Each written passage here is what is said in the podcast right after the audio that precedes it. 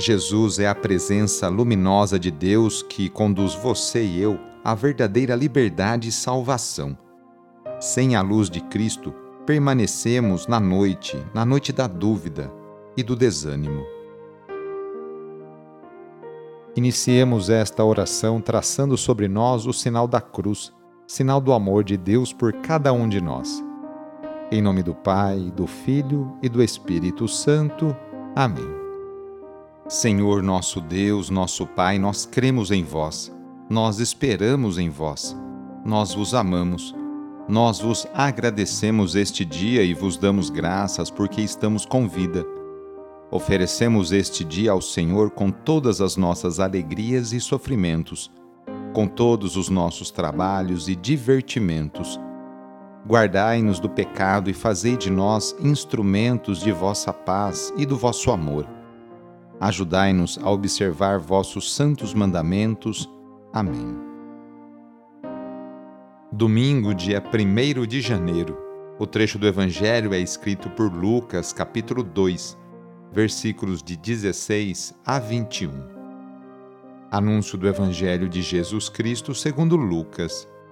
Naquele tempo, os pastores foram às pressas a Belém e encontraram Maria e José e o recém-nascido deitado na manjedoura.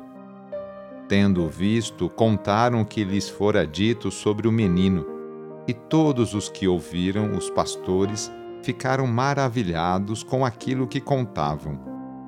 Quanto a Maria, guardava todos esses fatos e meditava sobre eles em seu coração. Os pastores voltaram glorificando e louvando a Deus por tudo que tinham visto e ouvido conforme lhes tinha sido dito. Quando se completaram os oito dias para a circuncisão do menino, deram-lhe o nome de Jesus, como fora chamado pelo anjo antes de ser concebido. Palavra da Salvação. Iniciamos um novo ano civil 2023 e hoje celebrando a solenidade de Maria, Mãe de Deus e nossa. O Evangelho de hoje está mais enfocado na pessoa de Jesus do que em Maria. Temos também a presença marcante dos pastores, pessoas simples, pobres e até desprezadas, mas são eles os primeiros a tomar conhecimento do recém-nascido partem em busca dele e, após o encontro, tornam-se os primeiros anunciadores da chegada do Salvador da humanidade. Essa é boa notícia que traz muita alegria e esperança ao povo que aguardava a realização das profecias.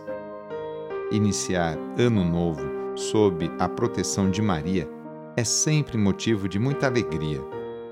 Ao longo deste ano, Procuremos, a exemplo dos pastores, ser pessoas que apontam caminhos de esperança e otimismo ao povo, frente aos desafios e dificuldades que iremos enfrentar.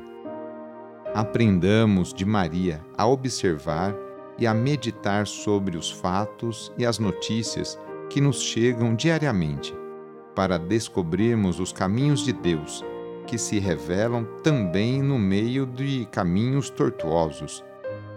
Deus age sim. Deus age através das pessoas e dos acontecimentos que a gente se encontra no dia a dia.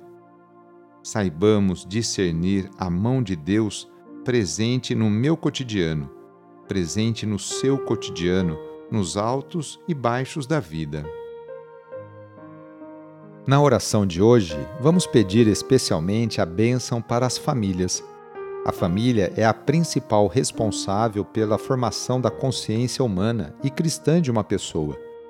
A família é a célula principal da sociedade e atualmente vemos um grande sofrimento de tantas famílias que passam por dificuldades em seus relacionamentos.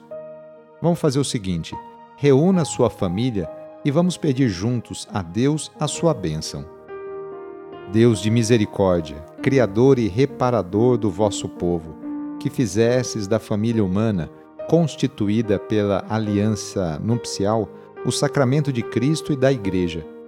Derramai a abundância das vossas bênçãos sobre esta família reunida neste momento.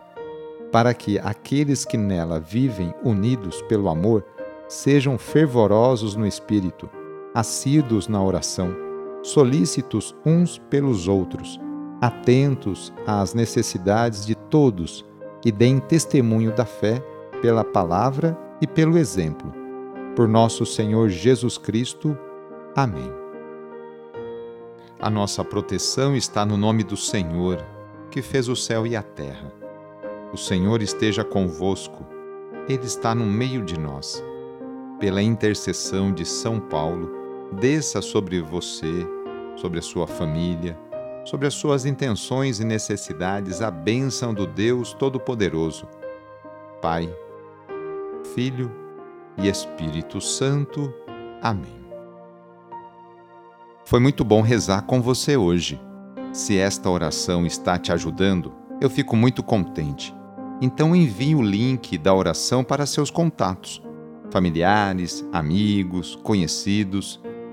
Eu sou o padre Edmilson Moraes, salesiano de Dom Bosco, e moro atualmente no Colégio Salesiano Santa Terezinha, em São Paulo. Que Deus continue abençoando você e sua família. Abraço e até mais!